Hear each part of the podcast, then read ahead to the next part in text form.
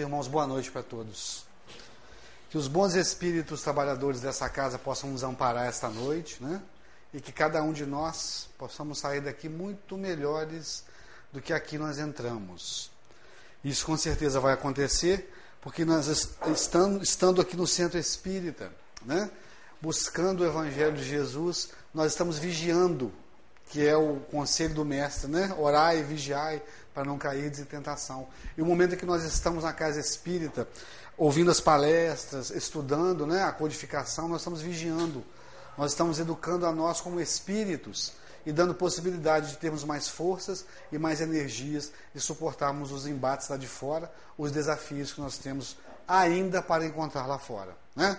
Como o nosso irmão Renato disse, o mundo passa nesse momento por por momentos difíceis, né? É preciso que, que a gente se prepare para que quando é, chegar o momento do nosso testemunho, porque o que está acontecendo, o que estava acontecendo lá fora vem acontecendo no Brasil, vem acontecendo em Minas Gerais, vem se aproximando de nós, é a transformação planetária, né? É a Terra recobrando a sua forma moral e a, a reforma é, é, moral e, e, e física e material nós não estamos fora do testemunho, não, viu, pessoal? Nós vamos ter o nosso momento de nós sermos fortes também e de nós participarmos efetivamente dessa transição planetária. Esse, esse texto que vocês estão vendo aqui, tirado desse livro, né? A Mensagem do Amor Imortal, da nossa Amélia Rodrigues, psicografada pelo Divaldo Pereira Franco, será mais uma história que nós vamos contar né, para nós mesmos essa noite.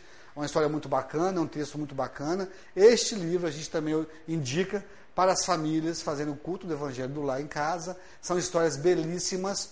A Amélia Rodrigues, assim como Humberto de Campos, eles têm o hábito né, de tornar é, com mais detalhes as palavras de Jesus, o Evangelho de Jesus. Por isso que a gente gosta de contar as histórias deles. São histórias belíssimas que trazem muitos, muitas, muitos ensinamentos bacanas para a gente, principalmente porque ela narra palavras né, proferidas pelo Mestre Jesus. Então, são passagens que muitas das vezes nós não encontramos hoje no Novo Testamento, devido às traduções, o passar dos séculos, podem é, terem sido perdidas, né? Então a gente tem o um Consolador, que é o Espiritismo, também trazendo para nós, resgatando, né? Pérolas sobre a passagem de Jesus entre nós, com detalhes. E a Amélia Rodrigues também, ela vem falando, fazendo isso para a gente. Quando a gente fala, quando ela fala nesse texto de Jesus e a família, Jesus está explicando para os seus amados a, a necessidade de nós nos determos mais com relação aos nossos familiares, de dedicarmos mais aos nossos familiares, né? de procurarmos vencer todas as dificuldades que nós temos com aquelas pessoas que vieram dentro da, da família consanguínea, preparando assim né, é, a nossa saída para amarmos realmente a família universal, que é o objetivo de todos nós. Todos os espíritos encarnados e desencarnados, né? a humanidade encarnada e desencarnada, vem até a matéria através da lei da, da reencarnação só para uma coisa, só, para aprender a amar. Mas aprender a amar mesmo, incondicionalmente, assim como Jesus nos amou. Primeiro nós vamos amar dentro de casa, nós vamos resgatar as dívidas dentro do nosso lar, para em seguida nós partimos para o mundo. Então eu coloquei esse mapinha aqui, porque a gente fala muito dessa região do Tiberíades, né? Cafarnaum, Mar da Galileia, na realidade é um grande lago, né? Então, o Mar da Galileia. Aí Jesus transitava por essa região aqui, né? De Jerusalém, às margens do Tiberíades, o lago de Genezaré e tal. Só coloquei isso aqui para a gente ter mais ou menos uma noção como é que o mestre subia e descia a pé, isso tudo aí, nessa região que está lá até hoje. Aí eu dei um Ctrl C, um Ctrl V lá no Google, por isso que ficou pequenininho assim. Mas chegando em casa, dá uma pesquisada naquela região lá que vocês vão ver, né? Que a pregação de Jesus feita nessa região, ele fazia a pé, caminhando com os seus amados. E a Amélia Rodrigues começa dizendo o seguinte: terminadas as atividades diárias, quando se encontrava em Cafarnaum, a encantadora cidade às margens do Tiberíades, Jesus mantinha inovidáveis conversas, diálogos com os companheiros e outras pessoas que vinham ouvi-lo, sob a tênue claridade das estrelas refulgentes né, do cenário, do céu, do, do, do céu. Invariavelmente, nas noites primaveris perfumadas e serenas, Jesus sentava-se na proa de alguma embarcação encalhada nas areias úmidas do mar, o mar da Galileia, ou particularmente naquela que seria, naquela que pertencia a Simão Pedro e abordava temas do cotidiano a fim de instruir os ouvintes interessados. Aí eram os discípulos, né? Eram as pessoas que iam, que vinham. Noutras ocasiões, continua Amélia Rodrigues, nos períodos outonais ou invernosos, Jesus utilizava-se da sala ampla da residência do querido pescador Simão Pedro e ali discorria sobre as necessidades humanas, nos seus conflitos, suas lutas, seus anseios de felicidade. Essas lições de suma importância constituíam os alicerces para a construção do amor no imo das almas, bem como para oferecer segurança no comportamento quando surgissem aquelas situações inabituais, quase sempre geradoras de perturbação. Essas situações inabituais que surgiam há dois mil anos atrás, elas vêm continuando surgindo até hoje e continuarão surgindo por alguns séculos. Né? São as nossas, os nossos desequilíbrios. É aquele momento dos conflitos dentro de casa, dos conflitos no trabalho, dos conflitos no relacionar o momento que a gente desequilibra, o momento que a gente não aceita a opinião do outro e que a gente quer que a nossa opinião ela se sobreponha ao outro. Essas situações inabituais em que a gente deve buscar o equilíbrio, a gente deve buscar a educação, a cordialidade, como diz o Emmanuel, né? que a cordialidade já é uma, uma conquista espiritual nossa. Olha que interessante. Nós já temos, nós ainda temos muitas coisas para conquistarmos, mas já conquistamos algumas. E a educação, meus irmãos, segundo Emmanuel, já é uma conquista nossa. A gente usa. Quando a gente vai pegar um ônibus, que a gente passa pelo, pelo motorista, que vai carregar a nossa vida nas mãos deles, a gente dá um bom dia para eles. A gente cumprimenta o trocador. Na padaria, a gente cumprimenta né, os balconistas. A gente tem dificuldade disso ainda. Imagina conhecer o amor imortal que Jesus, o incondicional que Jesus tem para mostrar para nós, para apresentar para nós. Né? Nós estamos vivendo momentos difíceis no planeta Terra, de conflitos aqui, conflitos ali, tudo isso tem uma explicação. Né? É, tudo isso, é, aí algumas pessoas se perguntam, ah, mas isso está acontecendo porque teria que acontecer? Não, não teria que acontecer não, viu pessoal?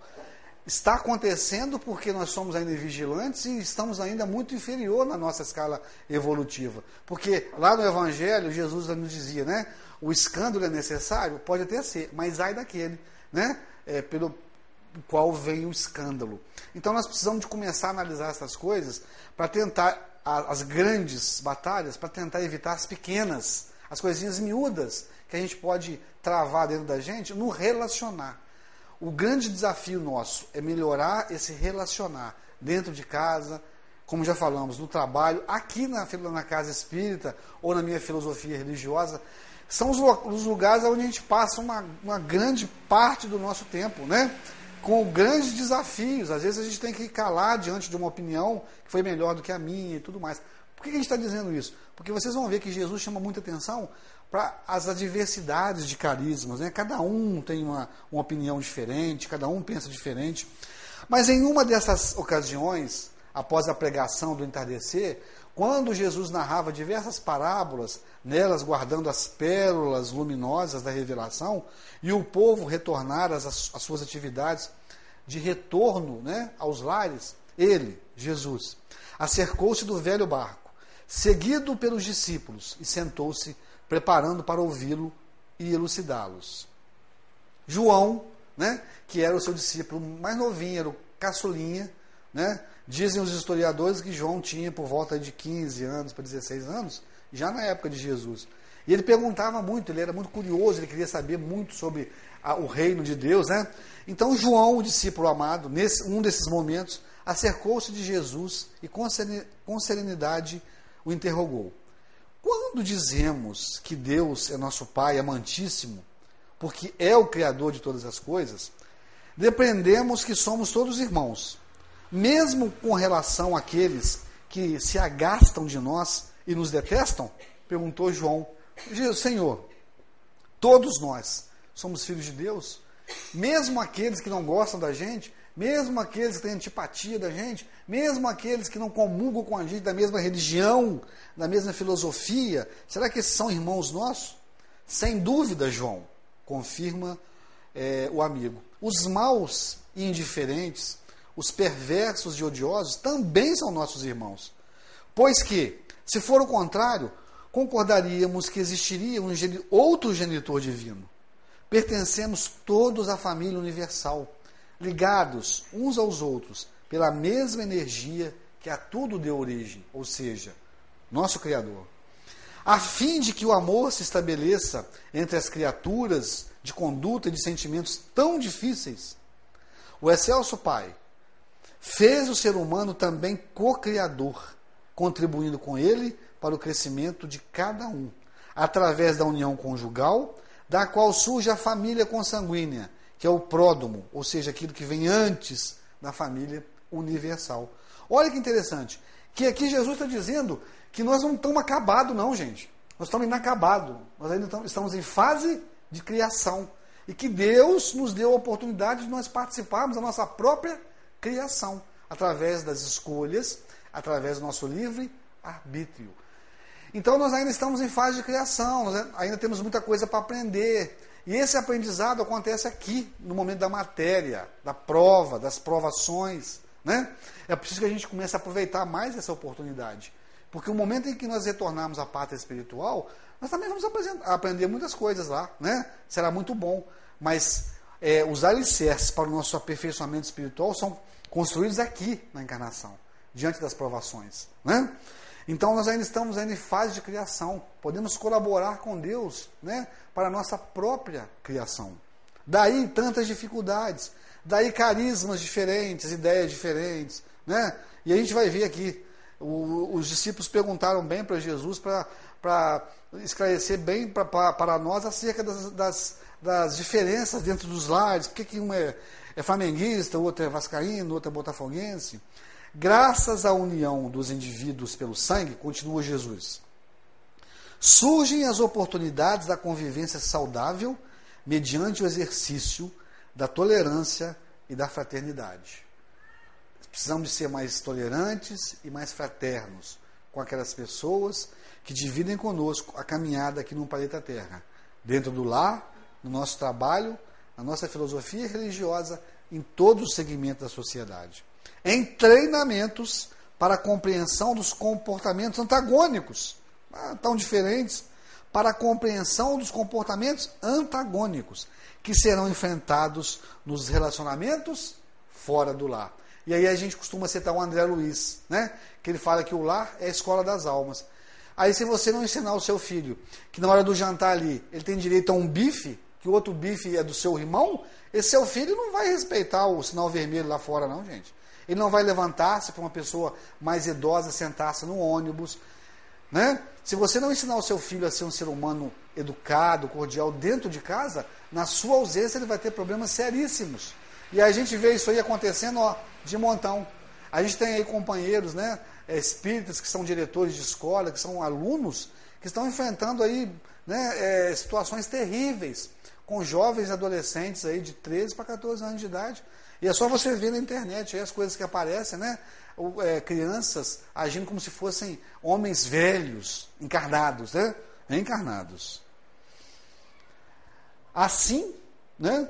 A família biológica é a célula inicial do organismo geral em que todos se movimentam. E por que? Prosseguiu João indagando a Jesus embora o grupo seja procedente dos mesmos pais. Cada um dos seus membros é tão diferente do outro, chegando a ser totalmente antagônicos entre si? Porque nem todos procedem do mesmo conjunto moral, respondeu Jesus. Os espíritos, olha, olha o que Jesus disse há dois mil anos, tá, gente? Está tá no livro da Amélia Rodrigues, tá? Está no livro da Amélia Rodrigues, a mensagem do amor imortal. Jesus disse há dois mil anos: os espíritos que irão habitar os corpos são criados sem experiências, simples e ignorantes, desconhecendo as razões da vida, os processos de crescimento moral, uns adiantando-se mais do que os outros, que estacionam nos erros e nos procedimentos incorretos, desse modo, tornando-os diferentes, portadores de aspirações distintas. Então, um casal, né, tem dois filhos gêmeos, nascem juntos, né? partem para o aprendizado na, na, na, na terra juntos, os dois, os pais dão as mesmas condições, pagam inglês, pagam francês, pagam espanhol, pagam natação, pagam é, é, o judô, pagam o colégio, compram as mesmas coisas, mas um, um aproveita mais do que o outro. O outro resolve sair para jogar uma peladinha em vez de ir para a escola, e o outro não, o outro é mais sério, mais, né? E aí aprende mais, aí busca mais o conhecimento, então ele vai desenvolvendo o seu intelecto e o outro vai deixando para mais para frente. Os dois são gêmeos, tiveram a mesma oportunidade. Assim somos nós, todos nós temos diante de Deus as mesmas oportunidades. Não existe privilégio e um em detrimento do outro. Não, não existe isso. Aos olhos de Deus, todos nós somos iguais. Todos, independente de raça, credo, cor, religião, se é judeu, se não é judeu, se é, se é do, do, do, do Estado Islâmico, se não é do Estado Islâmico, todos nós somos iguais Deus ama a cada um de nós incondicionalmente e conhece a todos pelo nome e sabe de todas as nossas dificuldades e sabe de todas as nossas capacidades também, né? Porém, porém, aqui na, na, nessa, nessa, nesse momento da encarnação, aqui na luta, na, na, no, na carne, uns fazem escolhas melhores do que os outros. Só que cada um, gente, está no seu quadrado, cada um está no seu momento. E a Joana de Anjos fala: olha, vai ser tarefa impossível sua mudar o seu filho. Mudar o seu filho é tarefa impossível, viu, gente? Você pode educar o seu filho. Aquele, aquele amigo que é dif diferente, que é um tanto quanto difícil né, de lidar, ou, e, e, e vou mais além. Esse amigo difícil, segundo o Hamed, é seu mestre. Cola nele, viu?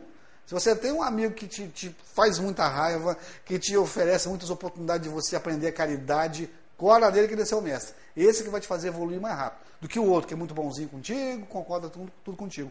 Mas essas pessoas que ao nosso redor, dentro da nossa família, que a gente acha que são difíceis, são os nossos mestres. E não queiram mudar essas pessoas, não. Porque você não consegue mudar ninguém. Ninguém. Mude a você mesmo, a si próprio. E de repente você pode é, despertar uma curiosidade naquele sobre a sua mudança. Aí sim você vai ter algum progresso. Mas é uma tarefa que, que, que está sob responsabilidade dos pais. Né? Foi tudo combinado lá na, lá na erraticidade. No mundo espiritual nos encontramos. Olha, vamos receber o Joãozinho, vai ser o nosso filho. E dessa vez nós vamos vencer com ele. Promessas são feitas lá no mundo espiritual. Mas aqui, no planeta Terra, diante das dificuldades, a gente tem que mostrar para que, que a gente veio. Né? É... Então, é, Jesus está dizendo, porque nem todos procedem do mesmo conjunto moral, respondeu Jesus. Os espíritos que irão habitar os corpos são criados sem experiência, desconhecendo as razões da vida, os processos de crescimento moral, uns adiantando-se mais do que os outros, que estacionam nos erros, nos procedimentos incorretos, desse modo, diferentes, portadores de aspirações distintas. Nas experiências dos renascimentos, continuou Jesus, sucessivos, criam, eles criam situações embaraçosas para eles mesmos. Esse grupo aí diferente, Jesus está dizendo, né? Tornando-se rebeldes e demorando-se na insensatez. Não poucas vezes dominados pelos sentimentos inferiores que não sabem ou não querem combater, inimizam-se é, com os demais, tornando-se-lhes adversários ferrenhos sob a ação danosa da inveja e do egoísmo. Foi o que eu falei. Os dois irmãozinhos, né? Um preferiu mais a pelada, a internet, né? E o outro não, o outro continuou estudando. Esse aqui vai ver que aquele que estudou já está comprando o seu carro, já se formou, já tem uma situação financeira boa, porque nós precisamos das coisas materiais, tá, gente? A gente precisa mesmo de um carro, nós precisamos ter apartamento não sei aonde e tal, só que nós não podemos criar um condicionalismo para sermos felizes se nós tivermos isso ou não. Né? Então, porque o sucesso, entre essas material, é uma consequência da minha luta, né? E lá na lei da sociedade, está no livro dos Espíritos, os irmãos espirituais falam para a gente que nós devemos trabalhar assim, pagar todas as nossas contas, viver de acordo com a lei da sociedade e promover, fazer do nosso sucesso material uma promoção do próximo. Esse próximo pode ser a nossa família, pode ser as pessoas de fora, pode ser a casa espírita, mas se eu não tiver isso, eu também vou ser feliz, porque eu não posso criar um condicionalismo. Aí eu vou, ser, vou viver feliz se eu tiver um carro do ano. Não, se tiver o seu carrinho velhinho lá, o, o, seu, o seu carrinho lá de dois mil e tanto, você vai viver muito bem com ele também, vai te servir, você vai andar com ele da mesma forma do outro. Então, é, na verdade, o estado de felicidade nossa é uma coisa que não depende de aspectos exteriores. É isso que o Espiritismo vem dizer para nós. Eu posso ser feliz com Fusca, mas pode ser, posso ser feliz com Corolla também, sem problema nenhum. Só que eu tenho que analisar a mim mesmo e ver o que, que, eu, o que, que eu fiz na minha vida para estar nesse momento aqui hoje. É o que acontece com os dois irmãos. É isso que Jesus está querendo dizer. Muitas das vezes a gente atropela esses sentimentos negativos, que é orgulho, egoísmo, inveja, porque eu não tive coragem de correr atrás lá atrás. E o meu irmão teve. Agora, vamos, vamos fazer uma análise rapidamente, pessoal, que o tempo passa muito rápido. A família né, na sociedade atual e a doutrina espírita. O movimento espírita tem oferecido, a gente esquece um pouquinho o livro e traz toda a, a lição de Jesus aqui, para o nosso movimento. Né? O movimento espírita tem oferecido através de cursos e encontros como esse, né, grandes oportunidades para discussão de problemas relacionados à família, desde os mais simples, os problemas mais simples, né, até os mais complexos.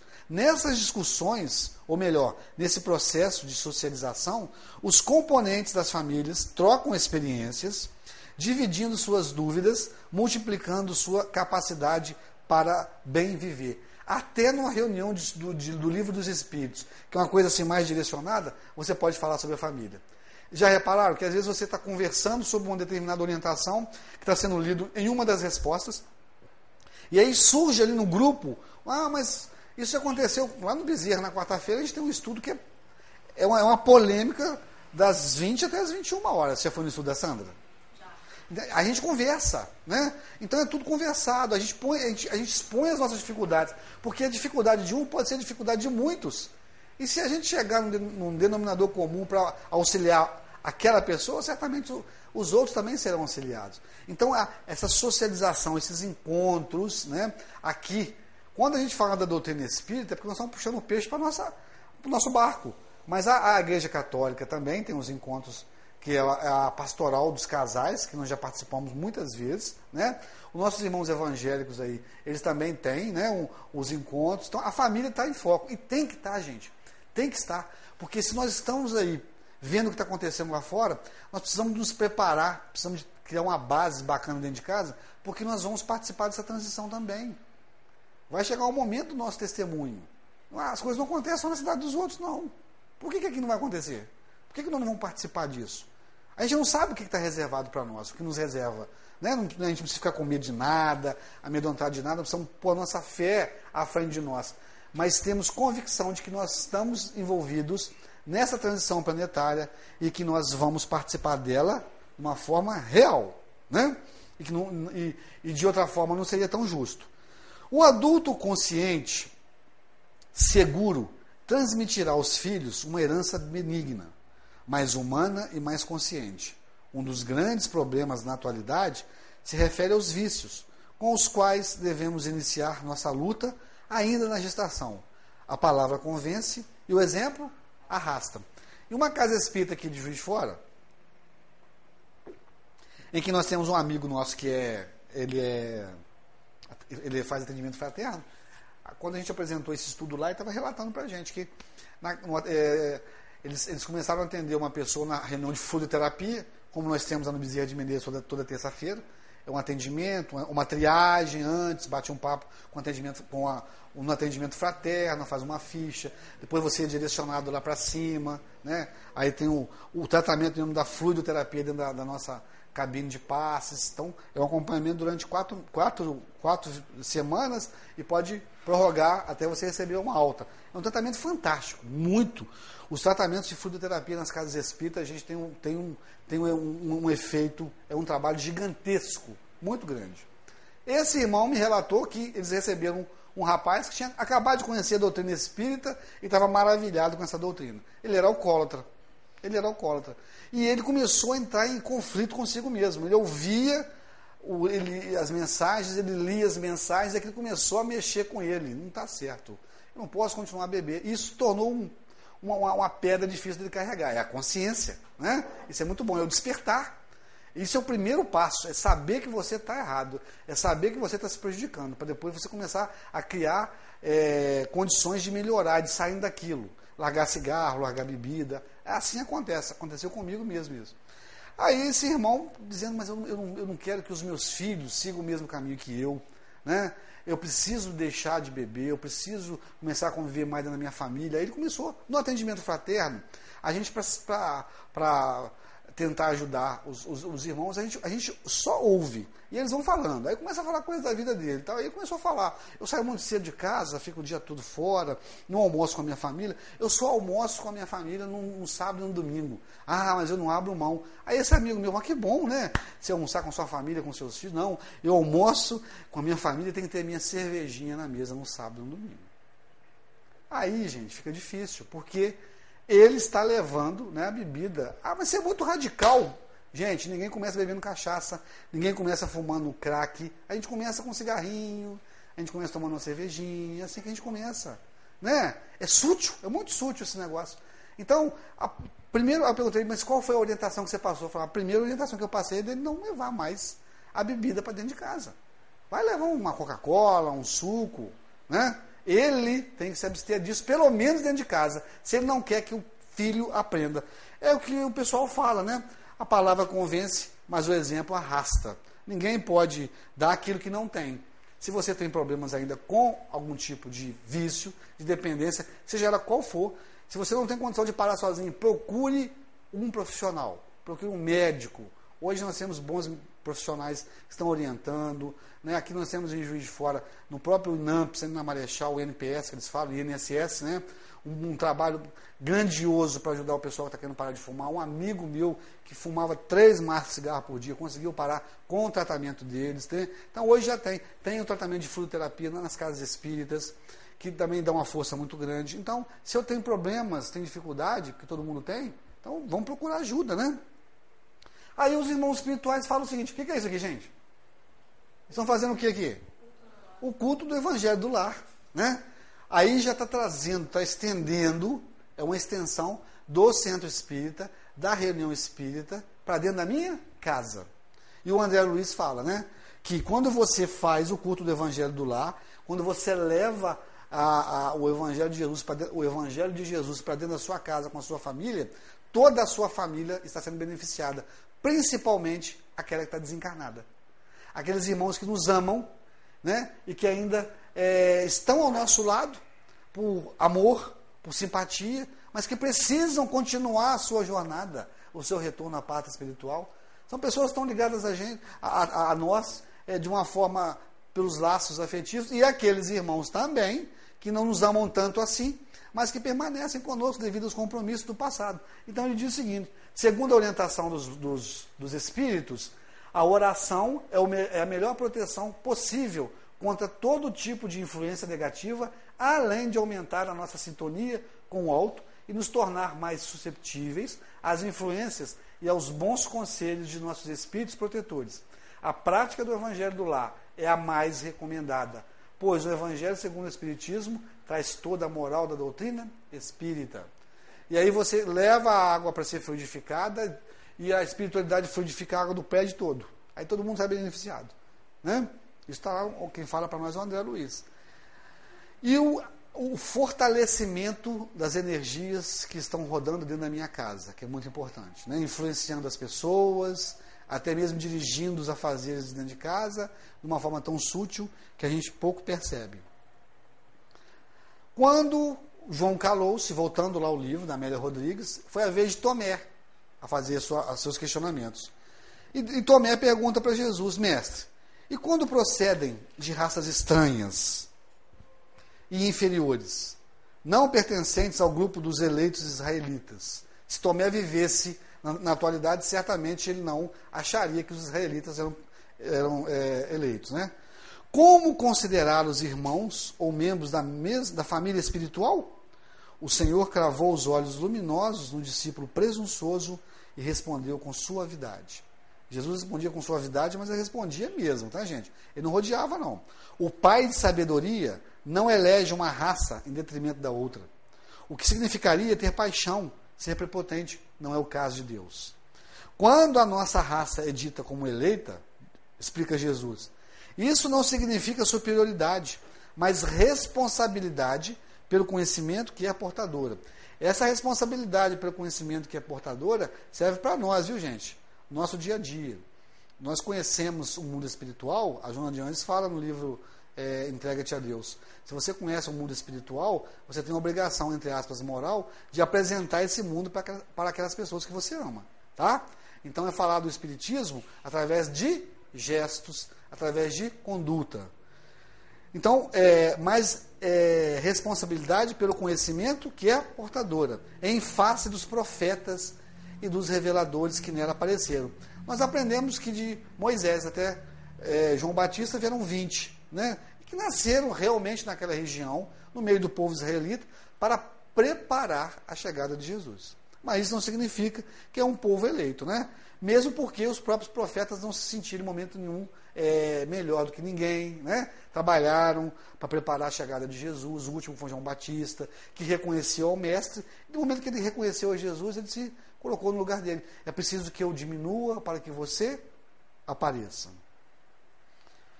Ao longo dos séculos, a fim de orientar as outras, mas não, não ainda não conhecedoras da verdade, pelo melhor caminho a percorrerem.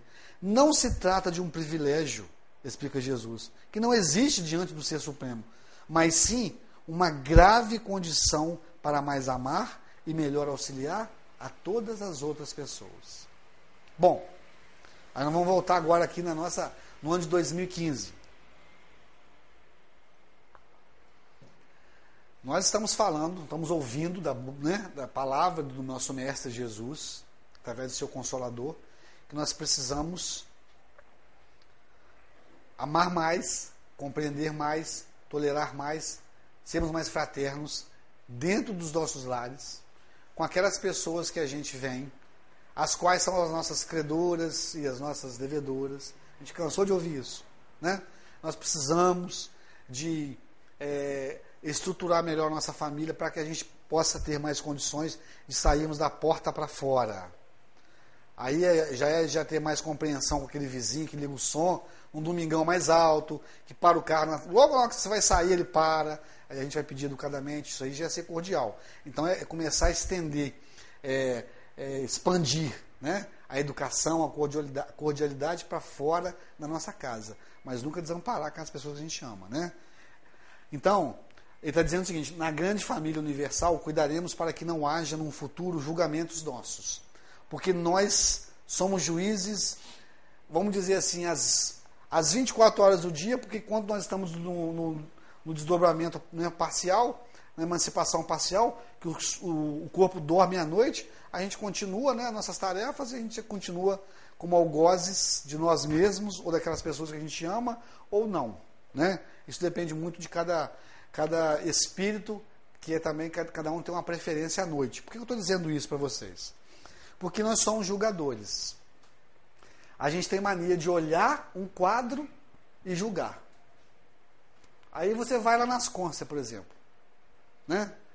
É, a gente ia muito nas Conchas no domingo à tarde. A equipe do Bezerra de Menezes esperava a visita dos familiares, acabar quatro horas, a gente entrava e ficava até às cinco.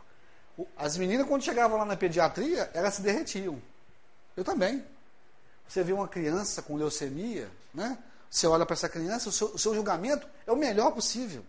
Por que, que esse tadinho está desse jeito? Né? Aí você faz uma prece. Você tem facilidade de ser um ser humano melhor diante de um quadro desse.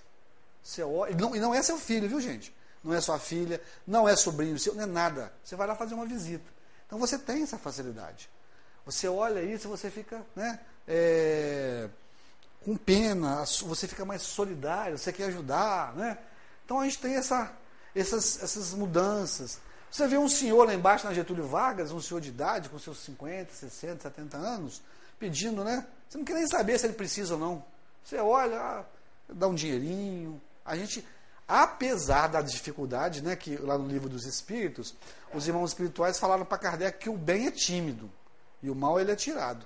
Mas apesar disso, quando a gente vê um quadro desse, a gente ajuda, né? A gente ajuda, a gente é, dar uma força para um irmão desse. Não é pai seu, não é tio seu, não é nada da sua família, mas você tem, devido a essa, esse hábito que nós temos de julgar, você olha e, e já né, ajuda.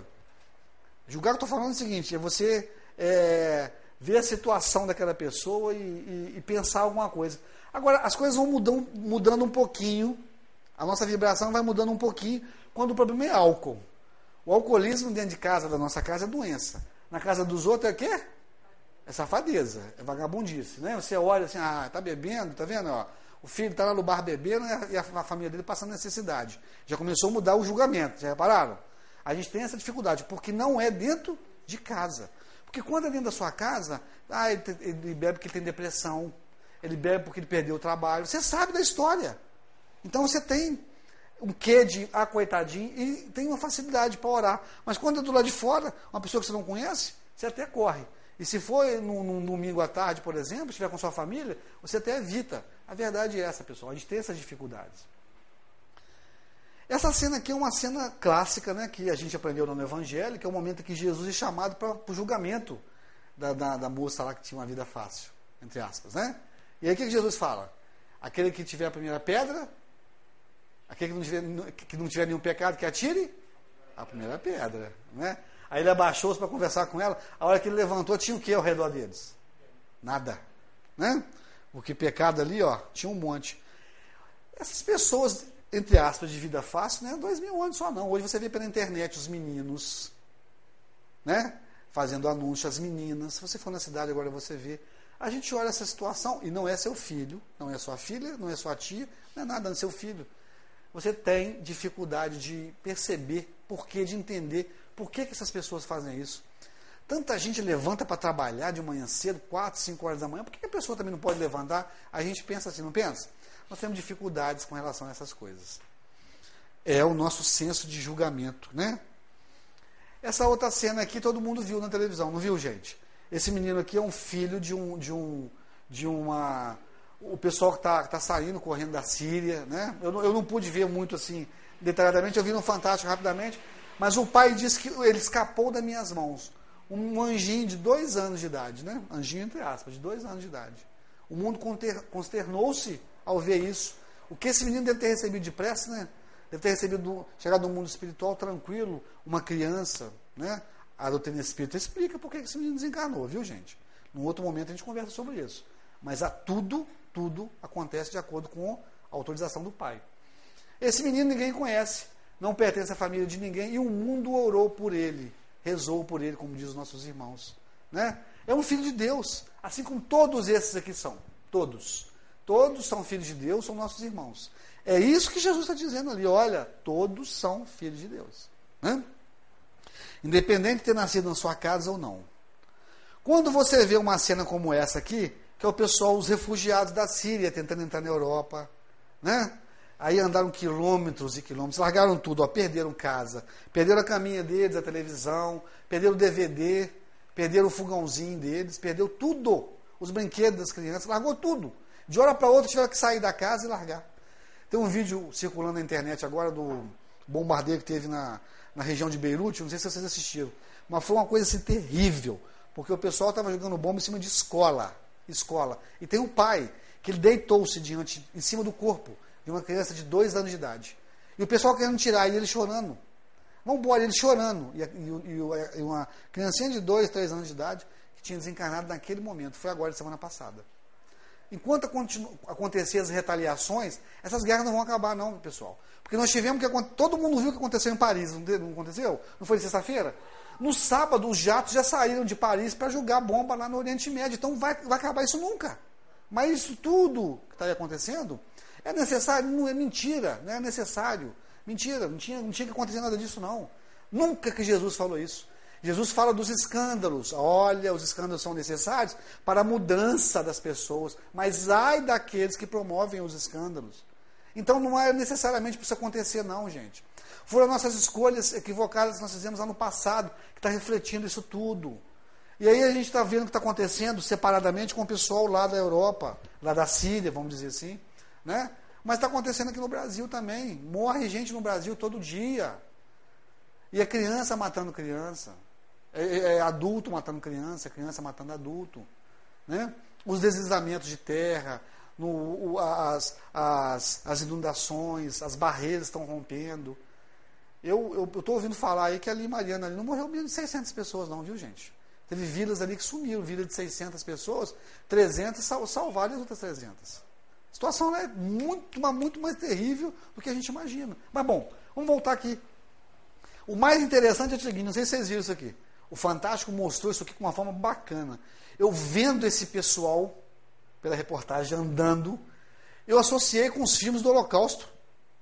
E olha, o mais interessante, a mesma Alemanha que, que expulsou, que matou, é a mesma Alemanha que está recebendo milhares de pessoas e é que vai mais receber, segundo a estatística, acho que foi um milhão de refugiados que a Alemanha recebeu. Só que ainda falta 5 milhões ainda. Porque no Holocausto foram 6 milhões de pessoas. 6. Mas já é um começo. Esses irmãos aqui, gente, são filhos de Deus também, são nossos irmãos. A gente também deve orar por eles que perderam a casa. Essa, essa mulher, como todas essas crianças que a gente vê na rua ou na internet, também é, são filhos de Deus, nós devemos orar por eles. As vítimas das, das guerras, as crianças ou adultos, também devemos orar porque são filhos de Deus, são nossos irmãos. As crianças que estão lá no oncológico, lá nas Côncia, né? o pessoal da pediatria, o pessoal da, da, da, enfermaria masculina e feminina também são nossos irmãos. A gente precisa de ir lá, de orar por eles, de ajudá-los. O, o, pessoal que está nos, abrigos, que, tá, que dorme nas ruas, ou que tá, dorme lá, na, lá na, na no centro, na Benjamin, que a gente recebe lá no centro, e outros tantos recebem para dar comida, para dar café no domingo, também são filhos de Deus. Os nossos irmãos são alcoólatras, aqueles que nasceram dentro dos nossos lares ou fora deles, também são filhos de Deus, são nossos irmãos. A gente deve aprender. Se eu não tenho coragem de orar por eles, mas vibrar por eles, né? É ter um pouco de pena, porque a pena, segundo Emmanuel, é o início da misericórdia. A gente não conhece ainda esse sentimento de misericórdia, não. Só Jesus conheceu isso. Mas quando a gente tem, a, tem pena de uma pessoa, quando a gente é solidário com a pessoa, mas também através da ação, né? não é só chorar por ela, não. Ajudar, ir lá e levantar. Indicar um AA para uma pessoa dessa, que nem teu parente é, alguém na rua que você conhece, que você encontra e vê com dificuldade, parar para conversar. Bezerra de Menezes, ele fala o seguinte: a prática da caridade é muito diferente de ser caridoso, mas muito diferente. Só que para a gente ser caridoso, nós precisamos de praticar a caridade primeiro. Ele deu um exemplo.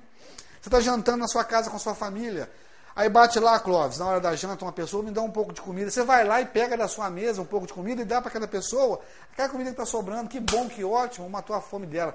Mas o dia que você pegar aquela pessoa e colocar dentro da sua casa para jantar com você, aí sim, você está deixando de praticar caridade para ser caridoso. Só que ainda tem muito chão para correr aí, gente, para a gente aprender isso, tá? Não é por enquanto, não. Mas é um caminho. Agora, todas essas pessoas são nossos irmãos. São filhos de Deus. Esse também é. Esse aqui, ó. Né? E todo aquele pessoal que está lá, né? No Estado Islâmico, aqueles irmãos que, que, que fazem as coisas que eles fazem, também são filhos de Deus. Também são nossos irmãos. E citando Bezerra de Menezes novamente, esse aqui é tão merecedor da nossa prece quanto esse aqui, esse aqui, esse aqui. Se a gente começar a vibrar mais por esse aqui, tudo isso aqui vai acabar. Porque nós temos, nós temos um, um, um, equívoco muito grande de nós provarmos só o analgésico. A cura verdadeira a gente não está querendo ainda. Nós precisamos de ir na causa, a causa. E o Bezerra de Menezes ele fala o seguinte: devemos orar por aquelas pessoas que sofrem aquelas pessoas que estão sofrendo, aquelas pessoas que estão sentindo dores, mas acima de tudo, nós devemos orar pelas pessoas que causam o sofrimento. Enquanto o mundo estiver esquecendo que esse povo aí do, do, do Estado Islâmico é nosso irmão, que eles estão sim equivocados, estão errando, e que as vibrações estão lá em cima, a coisa vai ficar apertada e a tendência, infelizmente, é só, entre aspas, piorar, porque nessa transição planetária, o mundo espiritual aproveita essas calamidades para dar oportunidade para espíritos irem e virem para a Terra.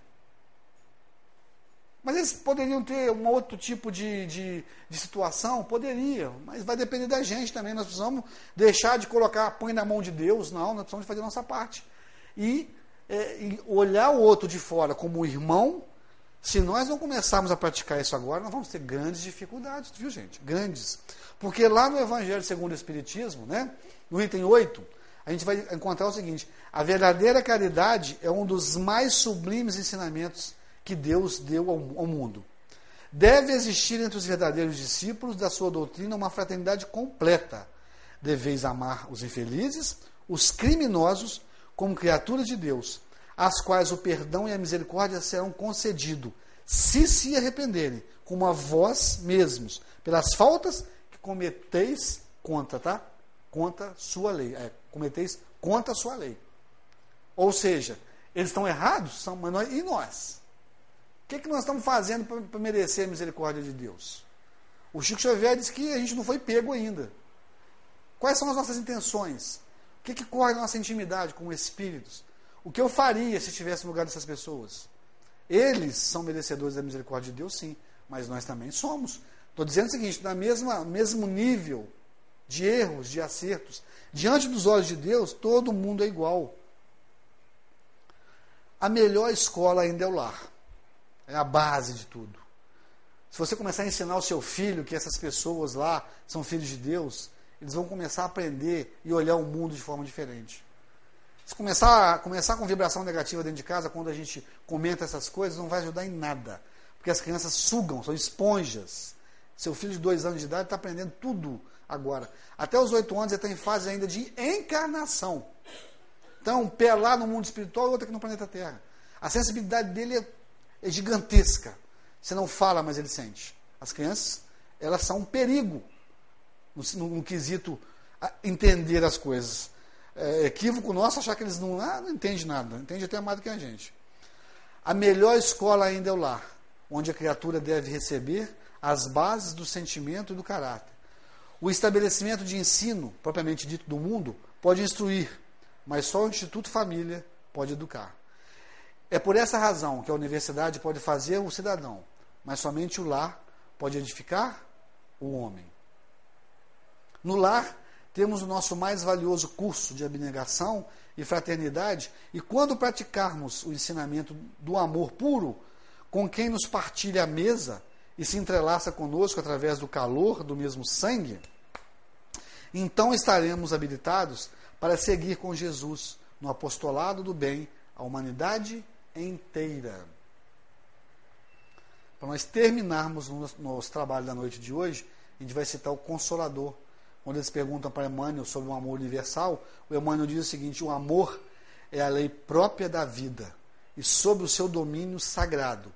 Todas as criaturas e todas as coisas se reúnem ao Criador, dentro do plano grandioso da unidade universal. Ou seja, como o Emmanuel fala, que nós estamos envolvidos no amor de Deus, assim como os peixes do mar estão envolvidos no oceano. O planeta Terra é um oceano divino, né? O planeta Terra é um mar divino, onde nós somos os peixes e Deus é o nosso Criador, independente de qualquer coisa, de raça, de religião, de domínio. E ele continua dizendo o seguinte: no caminho dos homens, né? É ainda o amor que preside a todas as atividades da existência em família e em sociedade. Reconhecida a sua luz divina do amor em todos os ambientes, observaremos a união dos seres como um ponto sagrado de referência dessa lei única que dirige o universo. Voltando ao livro, lá da Amélia Rodrigues. Quase três anos depois de toda aquela conversa, de todo aquele ensinamento né, que Jesus teve para os seus, seus amados, quando Jesus se encontrava na cruz, expirando e ouviu o grito de sua mãe chamando de filho, ele, Jesus, fitou João, se encontrava ao lado dela, e propôs a família universal do amor, enunciando: mulher, eis aí o teu filho. Filho, eis aí a tua mãe. Rompiam-se naquele momento os laços da família biológica para ampliar seus sentimentos de união na família universal. Que nós possamos essa noite, meus irmãos, é, buscar o nosso sentimento em prol das vítimas, em prol dos, das pessoas que sofrem, mas acima de tudo, mandar as nossas vibrações de paz, de amor, de perdão, por esse grupo né, do Oriente Médio, que está agindo no, no mundo inteiro. Hoje nós tivemos mais 147 pessoas mortas na África. 147 estudantes. Eles entraram na, na, na, nos quartos e perguntava quem era, quem era cristão e quem era muçulmano. 147 cristãos foram mortos. Jovens, por esses irmãos. Irmãos nossos. Aonde isso vai acabar? Aonde isso vai dar? Nós precisamos de dar nossa colaboração. Se a gente não pode trabalhar para Jesus como Chico Xavier trabalhou, como o Divaldo vem trabalhando, que a gente possa dar a colaboração ao Mestre através das nossas preces, das nossas vibrações, também para esses irmãos, que também são nossos irmãos, são filhos de Deus, e que merecem, assim como cada um de nós merece, a misericórdia e as mãos augustas de Jesus sobre nós e sobre eles, hoje, amanhã e sempre. Muito obrigado pela atenção de vocês e que Jesus possa nos abençoar hoje, amanhã e sempre.